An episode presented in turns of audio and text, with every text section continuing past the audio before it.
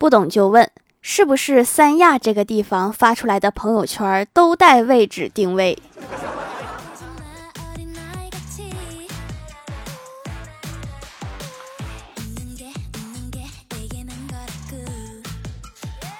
？Hello，喜马拉雅的小伙伴们，这里是糗事播报周二特蒙版，我是你们萌豆萌豆的小薯条。早上看到欢喜发了一条朋友圈，我觉得有对象就应该大方的把对象发到朋友圈，这没有什么好隐蔽的。真正喜欢你的人不在乎你有对象，这都不在乎，应该是终极舔狗了吧。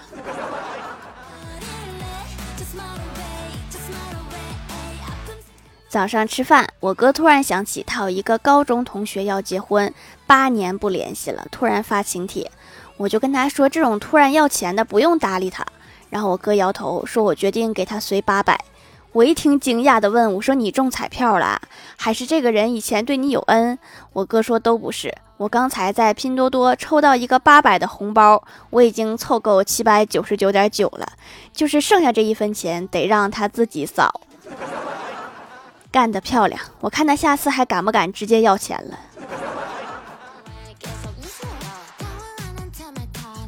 我哥现在的女朋友是他以前的校友，两个人第一次认识是女友捡到我哥的饭卡，为了表示感谢，我哥请对方喝饮料，拉进超市给他买了一瓶水才离开。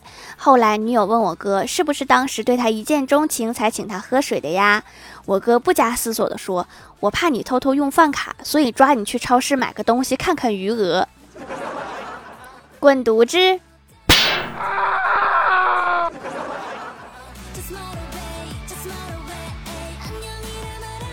我问欢喜：“你见过奇迹吗？”欢喜激动地握着我的手说：“我人生中最大的一次奇迹，就是在我最穷的时候。那个时候我刚毕业，在外打工，睡觉梦见一串彩票开奖号码。”于是我孤注一掷，把身上仅有的几十块钱全都买了彩票。最后奇迹果然发生了，我因为没钱吃饭，喝了一个星期的白开水都没死。这确实是个奇迹呀。我们公司有一位富二代，每天开着跑车来上班，停在我们公司楼下，一个月停车费就要五千。他每个月薪水基本上应该只够他加油、停车、吃饭之类的。吃饭可能不够，他下班和女友一起吃饭，一般通常都是去那种人均一千起跳的餐厅。我就抱着这种疑惑的心情问他：“我说这些薪水基本上都不够你上班所花费的费用，为什么还要来上班呀？”他给了我一个直击灵魂的回答。他说：“因为上班忙，就没有时间花钱，这样可以帮他省下很多钱。”真是贫穷限制了我的想象。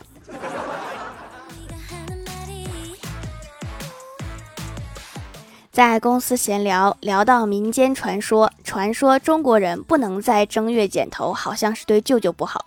李逍遥突然来了兴趣，突然反问：“那如果我在正月植发呢？”能不能把舅舅复活了？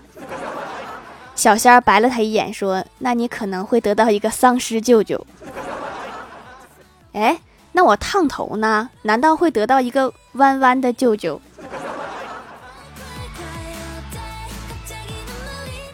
现在的小偷真是越来越善良了。今天中午出去吃饭，付账的时候发现钱包和手机都不见了，就跟老板说：“我明天付。”老板告诉我说：“刚刚有人为你付过了。”老板，你们家有监控吗？我要认识认识这个好心人。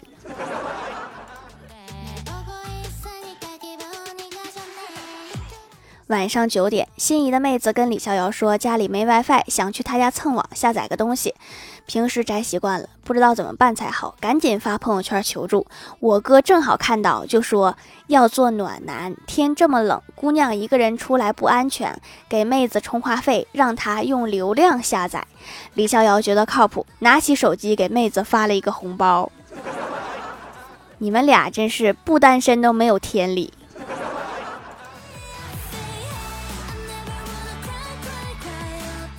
郭大侠和郭大嫂刚结婚的时候，结婚第七天晚上九点多，郭大嫂还没有回家，于是郭大侠就打电话说：“老婆呀，你是不是在加班呀？”郭大嫂那边说：“我去，我忘记和你结婚了，我回娘家啦。”第一次结婚，多少有点不适应。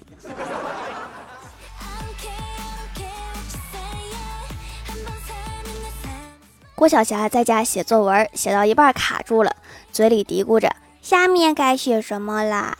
然后郭大嫂拿过本子说：“我看看。”只见郭大嫂看了一会儿，冥思苦想，甩下一句：“该写句号了。”然后就背着手，踱着步走了。是不是高估自己的写作能力了？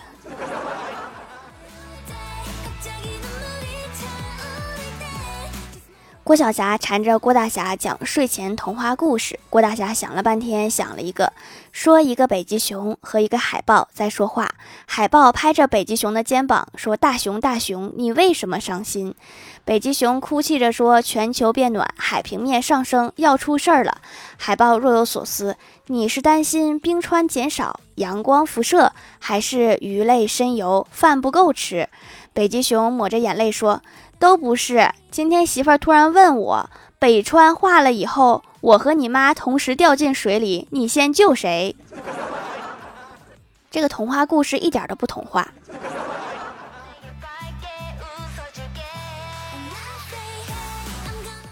最近听说有好几部电影上映，打算晚上下班去电影院看电影。买票的时候看到一个低温特惠票，我还纳闷什么意思。结果进去了以后，发现是这个电影院没有暖气。大冬天的，老板是想让我靠一身正气取暖吗？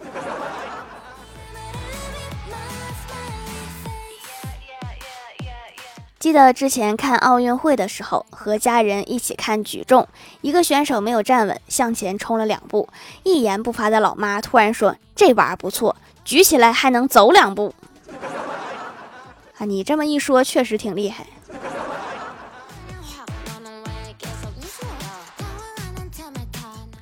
晚上陪爸妈看冬奥会，看着十几岁的运动员身姿矫健，不禁想起我十几岁的时候，也是这么瘫坐在电视机前，看着运动员们矫健的身姿，没有一丝丝改变。哦，也不是完全没有改变，现在多了两只猫。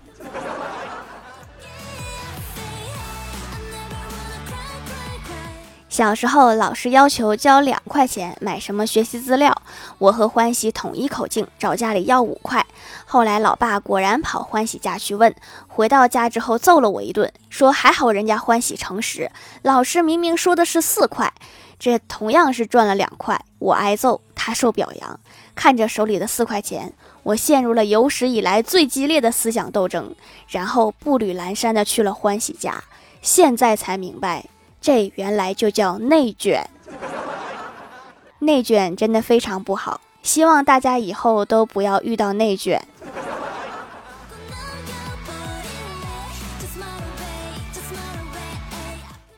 嗨，喜马拉雅的小伙伴们，这里依然是糗事播报周二特蒙版。想听更多好玩段子，请在喜马拉雅搜索订阅专辑《欢乐江湖》，在淘宝搜索“蜀山小卖店”，数是薯条的数，也可以支持一下我的小店，还可以在节目下方留言互动，还有机会上节目哦。下面来分享一下听友留言。首先，第一位叫做我在蜀山派种土豆，他说：“条啊，我跟你说一下家长认为的饮食情况吧。”一天，我问我妈牛肉健康吗？我妈说健康。然后我又问鸡蛋健康吗？我妈依然说健康。我问蔬菜健康吗？我妈说健康。我说那番茄健康吗？我妈说健康。我说面包健康吗？我妈说健康。我问那汉堡健康吗？我妈说不健康。你之前有没有读？现在可以读一下。怎么这么多健康食品组装到一起就不健康了呢？所以，到底是谁把这么好吃的东西归类成垃圾食品的？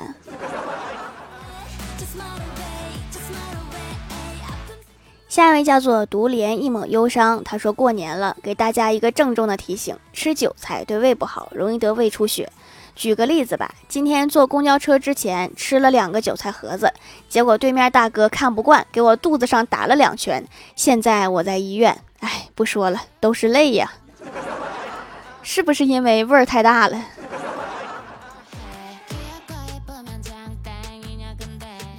下一位叫做狼藉小灰灰，他说：“条啊，刚刚去取钱，ATM 哗啦啦啦啦响了半天，这是给我打掩护吗？我只有一百块，还等了他半天。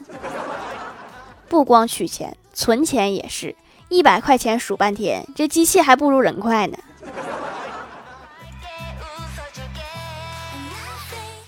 下一位叫做毛绒水瓶，他说最喜欢的一次开箱，买了三块皂皂，掌门还送了一块，太客气了。特别用过之后才来评价，对黑头很有效果。因为之前用浓度高的精油伤了皮肤，只敢用天然的用品了。洗的时候就觉得很温和，没有任何刺激。受伤脆弱的皮肤也可以用。鼻头特别需要特别清洗，泡泡集中洗那里，几天就可以看到减轻。优质竹炭的吸附效果非常棒，看到了效果就有信心坚持下去。期待我来回购吧。对哈，一直用也没有效果的护肤品。谁也坚持不下去呀。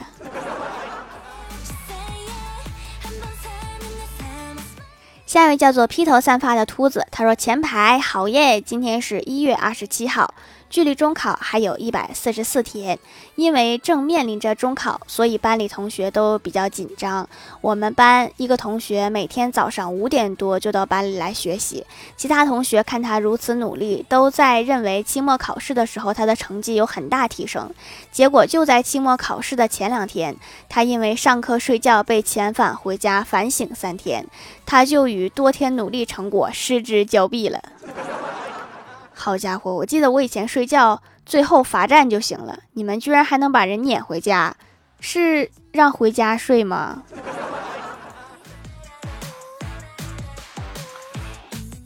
下一位叫做彼岸灯火，他说两个老外在中国过春节吃饺子，一个说我真傻，第一次吃饺子还剥皮儿了，另一个说你还好，我以为是土盒的。国外是不是没有这种带馅儿的面食？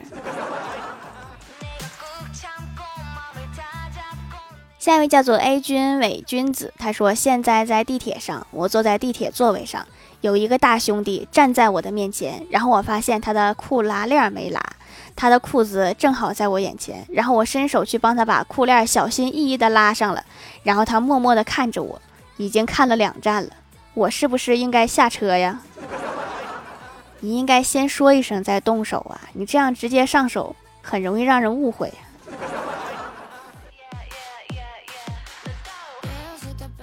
下一位叫做冯家小叮当，他说回购无数次的七子白美白皂皂，大概是我对中药粉吸收还挺好的，一直觉得在变白，但是因为我黑的还挺快的，中途出差忘记带防晒，又黑了一点儿，回来之后每天洗两次，很快又白回来了，没有重金属添加，还挺放心的，可以随便用，没有心理负担，好东西就是可以让人身心都愉快。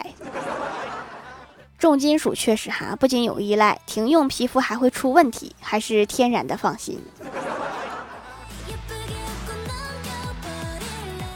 下一位叫做九猫，他说盖楼呀，条条段子一枚：人类世界虚假的睡觉，发消息说晚安，真正的睡觉，聊着聊着突然消失，看看你的夫人和他喵子吧。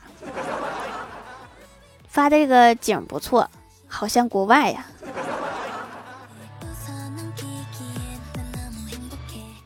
下一位叫做贺敏的迷妹，她说：“好气呀，条！今天早上，今天早上打开天猫精灵，已经更新你一集了，手机上却没更新。然后早上等到现在，本以为可以抢个沙发，后来手机上更新了，打开评论，最后一条评论都是十几个小时之前。你说这个喜马拉雅的问题还是我的问题？肯定是喜马拉雅的问题。”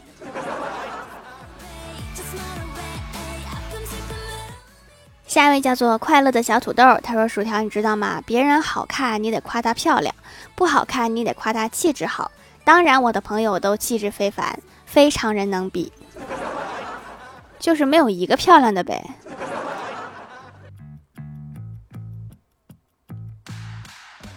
下面来公布一下上周七六二级沙发是琉璃蜜桃乌龙茶。盖楼的有条 Y Y D S 彼岸灯火蜀山第一美的薯条，蜀山派我最帅常志明，幼稚鬼思琪条的小瑞瑞，一串字母听友三九幺九二七二八三，薯条姐姐五二零，唐门金龙岳雨玲，爸爸说我很可爱，感谢各位的支持，欢乐江湖专辑福利不断，宠爱不断，专辑订阅到二十八万抽十位送会员卡，随手点个订阅就可能中奖哦。好啦，本期节目就到这里啦。以上就是本期节目全部内容，感谢各位的收听，我们下期节目再见，拜拜。